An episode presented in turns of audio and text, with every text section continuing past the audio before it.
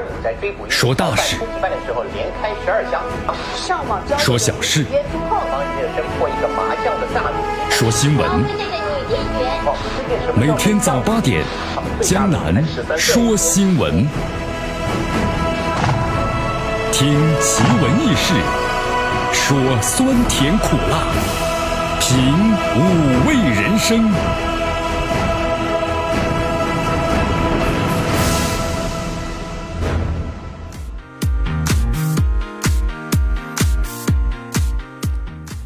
昨天这个中午的时候啊，哎呦，江南呢听到这个楼下有小朋友在那大声的喊呐：“星球大战来啦！”星球大战，今天赶紧跑到阳台上一看，我的天哪啊！日运对吧？不知道咱们收音机前的听众朋友们，您昨天是否看到了这一景象呢？啊，什么叫做日运呢？江南给大家来点科普常识啊，其实呢也非常的简单，就是太阳周围啊积聚了过多的水汽啊，造成一种反射。一种光圈就出来了，所以说呢，自古就有日运怎么样呢？啊，日运哟，记不住了，开玩笑的啊。呃，自古就有这么一个说法呀，说日运光圈然后呢五更下雨啊，三更下雨啊。如果是月运光圈怎么样呢？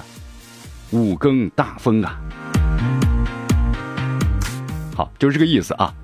呃。但是今天好像没下雨呀，是吧？不是我不明白，这天气变化太快了啊。好，所以说大家呢，你看，要是在古人的话，应该用奇异的景象啊，神奇，对吧？天象奇异怎么怎么样来解释了？其实大家明白这个道理之后呢，就知道了，这是一个科普的科学小常识啊，也确实很难得看到这样的景象。哎呀，世界世界这个呃大千世界嘛，无所不有嘛，对不对？包括咱们这个人呢，也是这样。为什么呢？你看，江南看了一条新闻啊，很有意思。这个新闻呢，是说的咱们有一名这个南京的女子骑电动车闯红灯，被咱们的交警拦下，拦下来之后罚款呢，对不对？呃，罚多少钱呢？五十元。这名女子呢，非常的不满呢，呃，就说了，这样吧，我马上去单位打个卡，打卡之后呢，我回来把钱给你，好不好？咱们交警的人性化执法嘛，行。哎，女子回来了，然后呢，给交警拿了一袋儿的钱啊，什么意思？一袋儿的一毛的硬币。还有咱们的交警呢，只好蹲在地上清点呢，三百五十枚一毛的硬币加三张的五元的纸币。你看啊，哎呀，这犯错还有理，这个人呢，有时候就是这个样子呀啊，没功德又不尊重人。哎呀，其实江南在想啊，其实咱们的交警呢不应该数这个钱，为什么呢？女士多少钱？五十？那你当着我的面数清楚，重要的罚款点三遍。搬起石头砸他自己的脚嘛！哎呀，所以说江南也提醒大家啊，希望大家呢遵守这个法律法规。一旦呢不要你触犯了之后呢，你反而呢怎么样呢？心中还怒气生怨气啊，这样是非常不好的。哎呀，所以我们把这样的人呢称之为没素质，是不是？没素质人真的要接受好好的教育。来关注一下今天的天气情况啊！今天一出门呢，那是阳光明媚啊啊！虽然呢不是春光明媚，温度呢持续升高。你看，呃，今天这个天气呢，又。天气预报说今天是阴转小雨，但江南看着架势，至少到下午去转了啊！看来咱们这个 昨天这个日运的话还有点准呢。好，最高温度二十五度，最低温度呢是十六度啊。空气这个污染指数呢还是不错，四十二。空气颗粒指数啊属于是优，全国排名城市呢是达到了一百七十八位。所以说今天的空气质量呢非常的不错啊。此外呢，此刻就是室外呢空气清新畅快，所以说大家今天呢好好的运动和锻炼，多外出走一走。来关注一下今天江南说新闻的主要节目内容。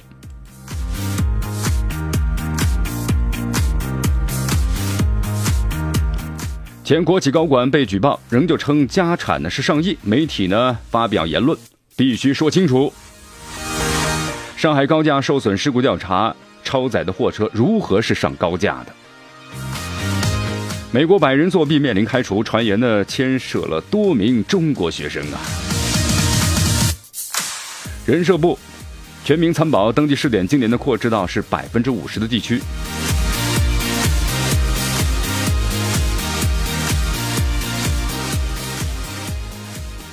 兰州的一街道用高音喇叭呢催这个搬迁，附近考生呢是不堪其扰啊。河北的诺贝尔级的科学家成名之前，每年的经费仅仅是三万啊，比一名普通的工人的工资还要再低一些。呃，同时在今天呢是周二，还有我们的江南故事会，我们将邀请一位电影人走进我们的直播间，讲述呢和绵阳电影的故事，欢迎大家呢继续关注和收听。好，接下来我们一起进入资讯早早报。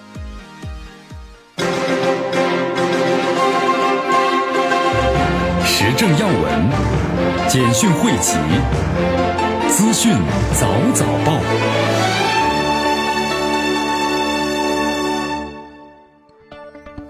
好，资讯早早报，早听早知道。大家好，我是江南啊，继续锁定我们的绵阳广播电视台九十六点七，我们的故事频率。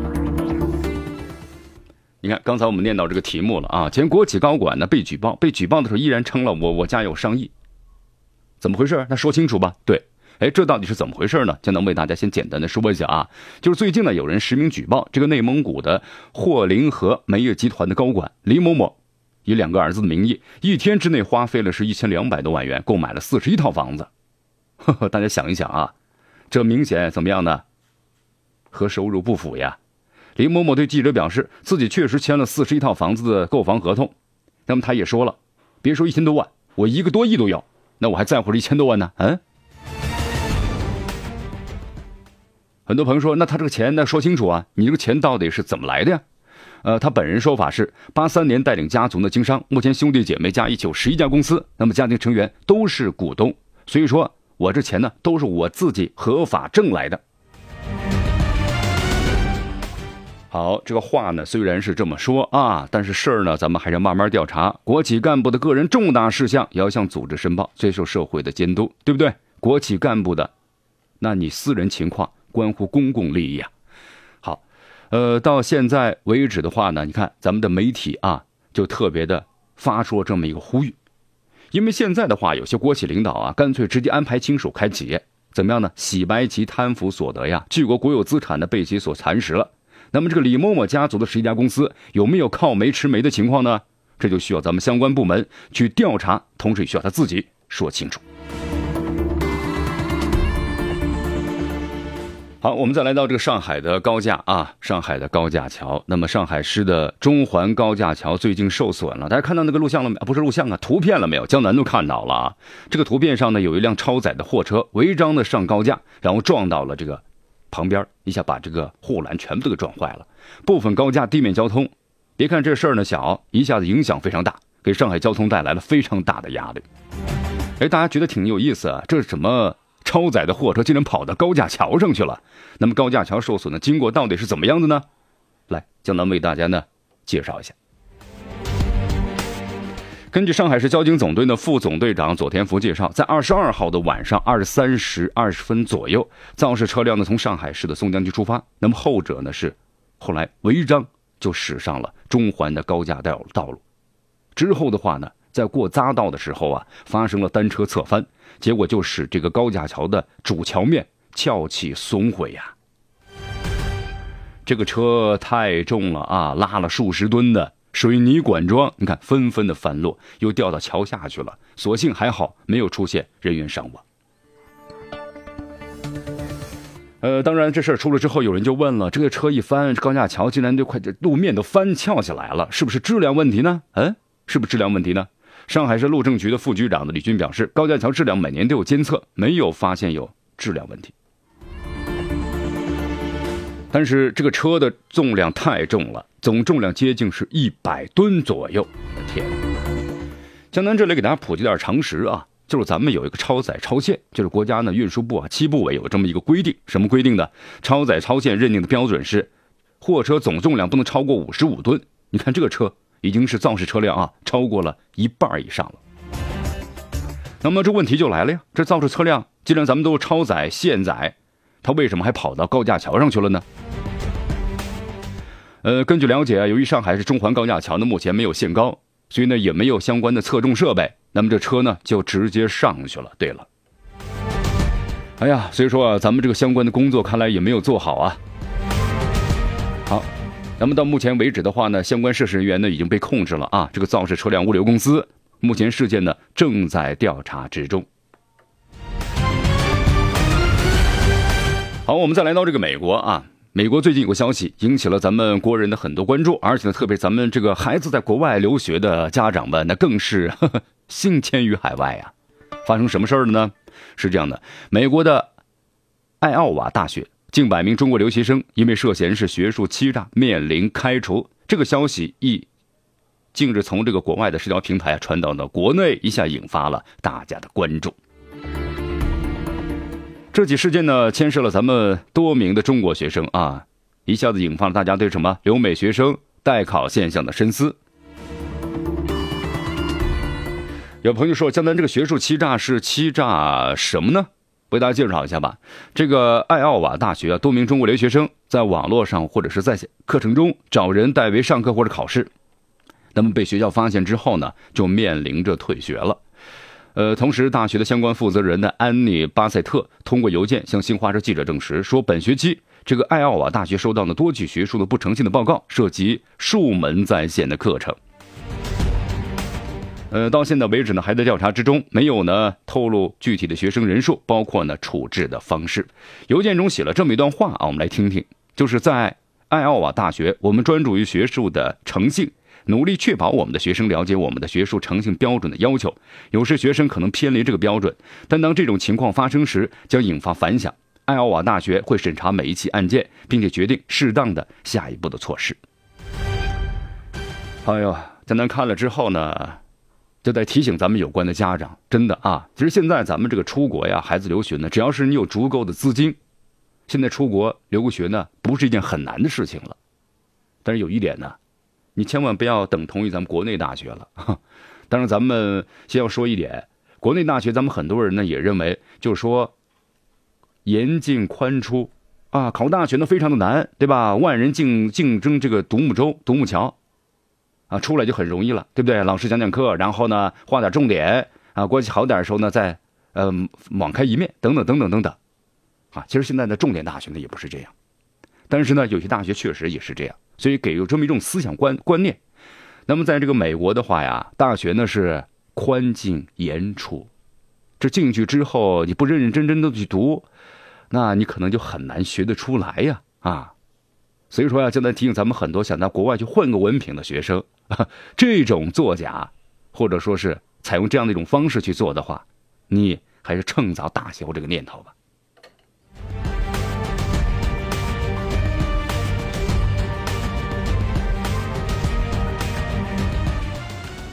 好，我们再来关注一下这个人社部发布的最新消息啊。昨天呢，人社部公布了关于进一步扩大了全民参保登记计划的试点范围的通知，要求呢继续推进了全民参保登记工作的进展。那么在开展的五十个试点工作基础上呢，将试点的范围扩大到全国呢百分之五十以上的地区。所以说，这是一件呢非常好的事情。来，具体详细情况啊，我们来听一下这个记者的详细的报道。为民透露了目前正在研究的养老保险顶层设计相关情况。他表示，顶层设计将把推行全民参保计划作为重点，到二零二零年使养老保险能够实现基本全覆盖。我们的养老保险呢，是代际赡养，也就是我们现在工作的人要养已经这个退下来的人。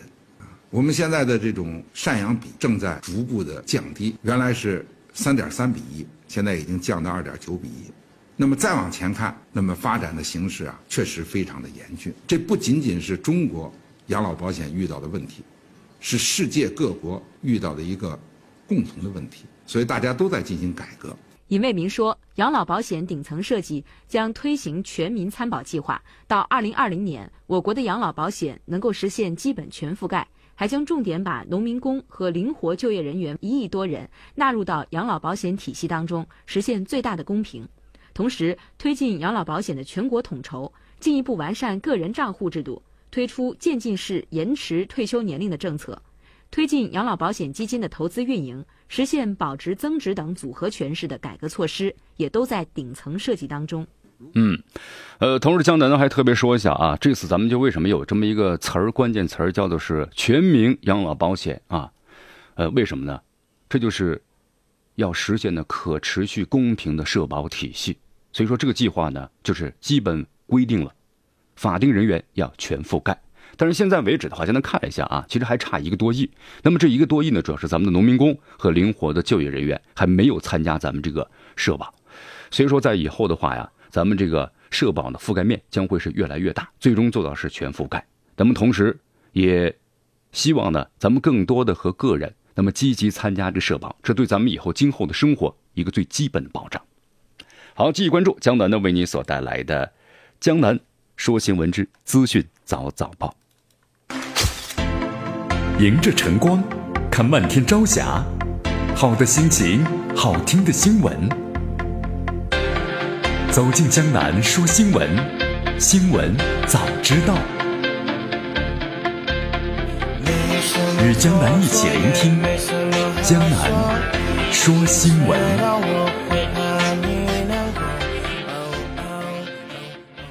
资讯早早报，早听早知道。欢迎大家继续关注和锁定的绵阳广播电视台九十六点七江南呢为你所带来的节目。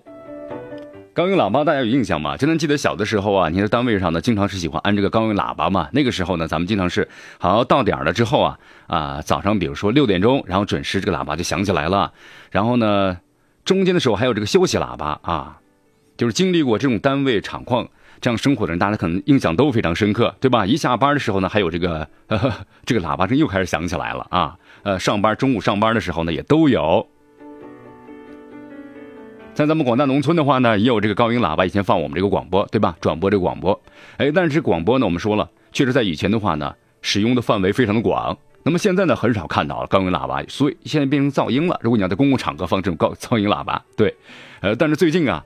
这个秀川街道办事处就架设了这么一个高音喇叭，嗯，难道转播我们广播电台的节目吗？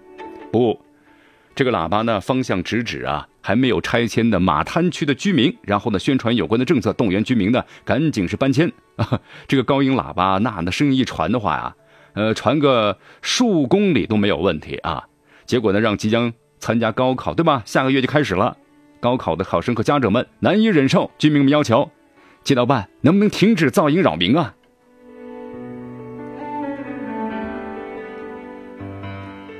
好，地点呢在这个兰州啊。那么后来记者呢就来进进行了这个走访，呃，然后呢也找到了办公室，办公室呢说了这个确实是秀川街道呢架设的。随后呢记者联系之后啊，相关人说负责人不在啊，但是会把市民的要求向有关领导汇报。哎呀，江南想啊，这人民群众真的是智慧的结晶啊！你看，这拆迁的话呢，已经有强拆，对不对哈？也有呢协商拆迁啊，这是走咱们的正常的程序啊。当然，这不正常的，除了强拆以外，现在又多了一个这种方式呢，要噪高噪音，噪音噪音强拆，让你受不了。好，哎呀，相当觉得呢，像这个拆迁的话呢，真的要是你情我愿，对不对？同咱们国家呢拆迁也有相关的一些这个标准和补偿，那么双方呢都满意了，协商了，那么就是进行这个拆迁，这是最好的，双方皆大欢喜。像这样的一些点子呢，我们觉得作为当地的街道办的负责人，或者是咱们的政府的相关的一个机构，而不应该出这样的主意。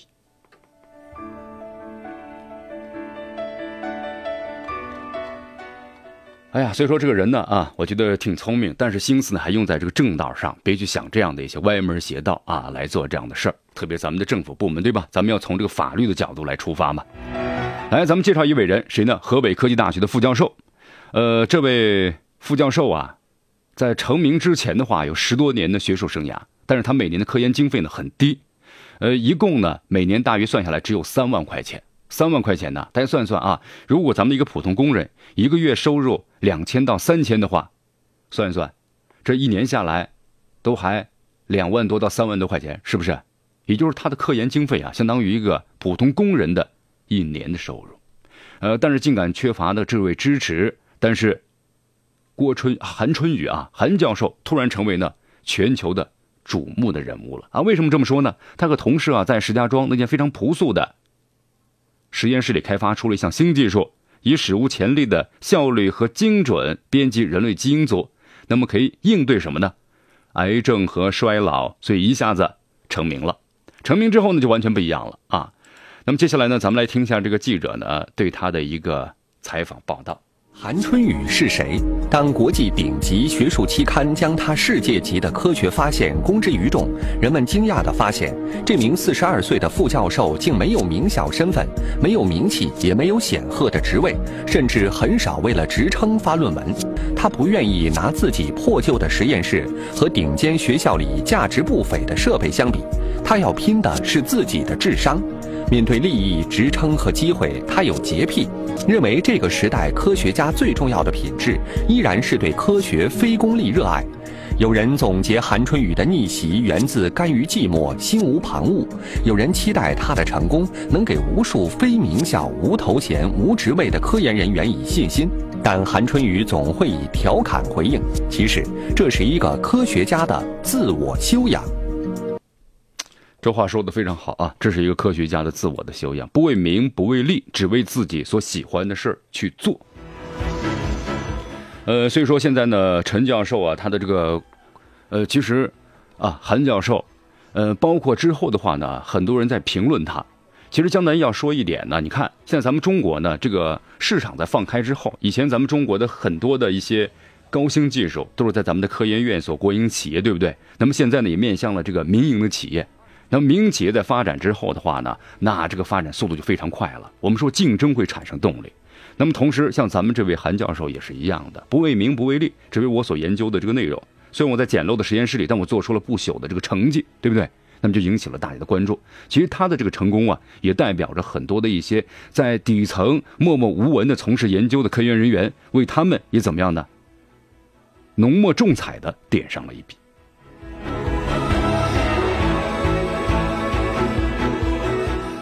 所以说，这位韩教授后来在接受记者采访时啊，他说：“我不想说什么啊，他说只希望呢自己的团队能够得到更多的政府的资金的支持。成名让我很不舒服，我们只迈出一小步，前面的路还很长很艰难啊！你看，这就是做实事的人。是啊，这事儿呢需要咱们一步一个脚印的去慢慢踏实的去做啊，就像咱们的中国高铁走出去呢也是一样的。那么之前呢我们还报道过委内瑞拉对吧？这个中国高铁呢一下子这个项目就。散了，同时呢，只有一个当时的电机的那么一个门，已经是破烂不堪了。这个项目呢，没有资金，没有任何的市场，所以中国这个高铁呢走出去还是非常的艰辛。那么有个最新消息，中国铁路总公司总经理啊申光祖，那么在这个昨天的话，率领中国铁路代表团访问了马来西亚，干什么呢？争取新马高铁。好，咱们中国高铁的话呢，它有很多的一些优势。首先是自己的一个技术优势啊，那么同时还有价格的优势。那么这是和很多国外的一些高铁公司在竞争当中，咱们所占的绝对的优势。那么现在的话呢，在这次呀参加这个新马高铁啊，这新马高铁呢是新加坡到马来西亚之间的新马高铁，呃，总称为新马高铁，长度是三百五十六点一公里，马来西亚段三百多公里，新加坡段呢是三十公里。呃，整个的一个项目呢，达到了是七百四十五亿人民币。所以说，你看，巨额资金啊，引发了各方的强烈的竞争。那么，像日本、韩国、欧洲都参与了竞争。但结果会怎么样呢？咱们中国在该项目上肯定会有优势的，但是结果依然是未知数。主要还是资金的问题啊，能不能够提供充足的资金支持，成为了星马项目最终呢？就说能不能最终要成型的一个最重要的因素。好，那么这一次的话呢，圣光组出访的代表团当中啊，项目的融资已经在议题之中了。所以说现在要做点事儿呢，真是挺不容易的，是不是？你看，不仅呢要修这个项目，同时呢还要考虑资金的问题啊。呃，中国中铁呢收购这个大马城将有助于呢竞争这个新马的高铁，同时该铁路的线路是泛亚铁路规划的重要组成部分，因为中国中铁呢和马来西亚。这个一海控股有限公司啊，他们组成的这个联营体成功的收购了吉隆坡中心地区最大一单还没有开发完整的，咱们说烂尾楼的大马城项目百分之六十的股权啊，这都是其中的一个部分。好，今天的资讯早早报到这就告一段落，我是江南，稍事休息一下。